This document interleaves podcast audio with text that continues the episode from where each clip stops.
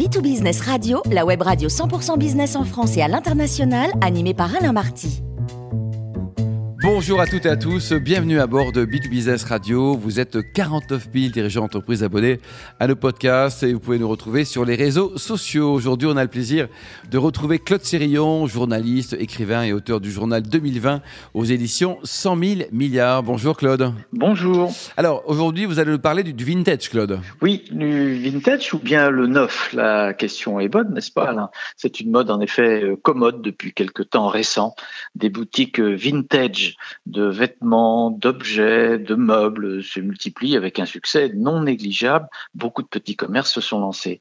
Derrière ce mot anglais, d'origine anglaise, qui peut être traduit comme millésimé ou d'époque, s'affirme ainsi une nostalgie d'années dites heureuses, celle du Formica et du cinéma paradisio, des robes à grands motifs et des pantalons presque pas de def, des disques vinyles et des buffets en plaqué et plaqué massif. Bref, comme toutes les modes, celle-ci, la nouvelle, emprunte aux imaginaires et remet ainsi en circuit ces choses inutiles jetées il y a peu, mais désormais cotées, très bien cotées même, au point d'être rares, même dans les déballages communaux.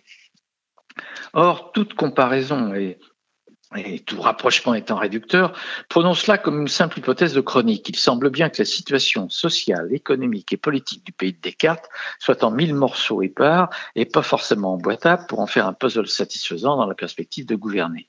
Les résultats électoraux récents révèlent des colères, des insatisfactions, des peurs, des socles de conviction, euh, des questions dépourvues de réponses et laissées en jachère, des aspirations fortes, mais le plus souvent contradictoires avec les manières de vivre du collectif. La tentation est facile de faire du vieux avec du neuf, Claude? Oui, faire du vintage, c'est assurément la tentation la plus immédiate, car elle permet de résoudre vite des demandes concrètes telles, euh, je cite, l'indice des fonctionnaires, le SMIC, le montant des retraites, les besoins en personnel de santé, de justice ou d'éducation.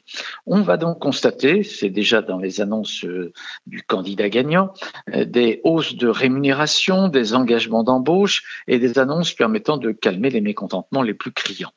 Pas certain d'ailleurs que cela fasse baisser les tensions à venir. Car le vintage en politique a ceci de faible qu'il ressemble à ces, gestes de sauvetage des marins en train d'écoper et de mettre du brunois ou du goudron pour euh, boucher les trous. C'est efficace, mais à court terme. La dispersion électorale, à droite, à gauche, au centre, aux extrêmes, l'abstention et les mouvements divers qui ont émaillé le dernier quinquennat tentent à rendre cet exercice d'accommodement du système assez incertain dans la durée. Le caractère national est éruptif en ce moment.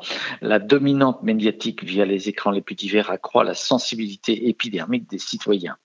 À peine le président réélu, la machine média poursuit son emballement et son info-spectacle transformant des débats en affrontements révélateurs de l'incapacité actuelle de s'écouter et de chercher comment justement ne plus faire du vintage mais du neuf. D'accord, mais c'est quand même une vieille question ça. Ouais, de fait, rien, c'est une vieille question. Rien n'est jamais vraiment nouveau. Euh, l'invention du capitalisme a résisté au marxisme, au communisme et à des despotismes ultralibéraux. La fin du bloc contre bloc, bien satisfaisant pour justifier des postures entre l'Est et l'Ouest, oblige à considérer le monde en tant que plateforme multilatérale. Pour le présent, ce sont les pouvoirs forts, les dictatures déguisées, euh, chinoises, russes, euh, turques et autres, qui ont pris le pas commercial. Elles entendent se faire une place inexpugnable dans le libre marché, la production des biens de consommation, l'exploitation de ressources essentielles aux moyens de transport, aux besoins alimentaires également.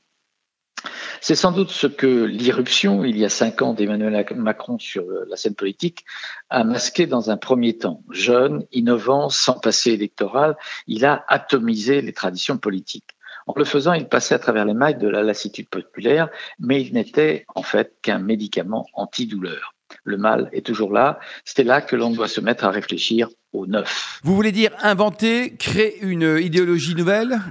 Oui, c'est-à-dire en effet, je ne sais pas s'il s'agit d'une idéologie, le mot est peut-être trop connoté vintage justement, mais c'est mettre à plat les dessins d'une nation en Europe, d'un peuple divers, vieux et jeune, puissance mondiale mais peuplé seulement d'à peine 70 millions d'habitants, un peuple qui a des prétentions à euh, se donner en exemple, tout en affichant à revers des tendances générales euh, bizarres, des aspirations radicales, faire du neuf dans mon esprit de commentateur, c'est d'abord penser aux générations à venir dans les deux ou trois décennies prochaines, c'est-à-dire très vite.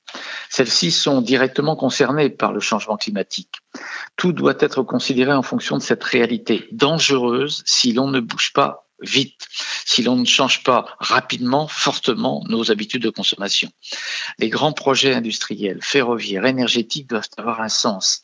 Qu'allons-nous faire pour épargner à la planète les soubresauts terribles des montées de température? Ce qui se passe depuis plusieurs semaines en Inde devrait faire réfléchir tout le monde. Des accroissements de tempêtes, de pluies, de sécheresses se multiplient. Songez que déjà des famines sont en cours sur le continent africain, ce que l'on avait presque oublié. La France est concernée, comme tous les pays européens, par son mode de progrès et de développement. Construire un urbanisme non dispendieux en énergie, contraindre l'usage automobile, surveiller le gaspillage, notamment de l'eau, créer des emplois dans ces trois domaines avec le souci permanent de l'environnement, voilà par exemple du neuf. Mais alors la liste, Claude, va être très longue. Aussi, je vais pas m'y risquer. Prévoir est toujours présomptueux dès lors que l'humain est au centre. Il n'empêche que l'exercice du pouvoir doit aussi inventer une république nettement moins verticale. Les fameux corps intermédiaires, souvent vilipendés parce qu'ils semblent toujours être des freins aux prises de décision, sont à mes yeux absolument essentiels pour recréer des liens sociaux et des liens culturels, ceux-là même qui donnent le vivre ensemble, quelles que soient les différences d'opinion, d'origine et de croyance. Il y a des possibilités institutionnelles, constitutionnelles, malgré les positions arc-boutées de ceux qui en sont actuellement les piliers. Ce que réclament, sans le formuler de la même manière, les électeurs qui se sont déplacés, comme ceux qui ont boudé les urnes, c'est une écoute, une façon de prendre en compte les vies là où elles travaillent, se transforment, donnent des forces ou constatent des faiblesses. La place des élus est ainsi à repenser, elle reste indispensable. La multiplication des lois de circonstance est à bannir. L'espace européen a démontré contre Poutine une parfaite réaction unitaire il faut continuer. Il faut aussi mettre à profit ce drame pour accentuer nos liens communs tout en décentralisant le plus possible les décisions. À voir les cartes électorales, il n'est pas difficile de comprendre combien le sentiment d'isolement entre le pays d'en bas et les gens d'en haut est fort. C'est là-dessus que surfe l'extrême droite. Pour éviter ce risque, les votants ont fait appel à leur raison, faute de cœur.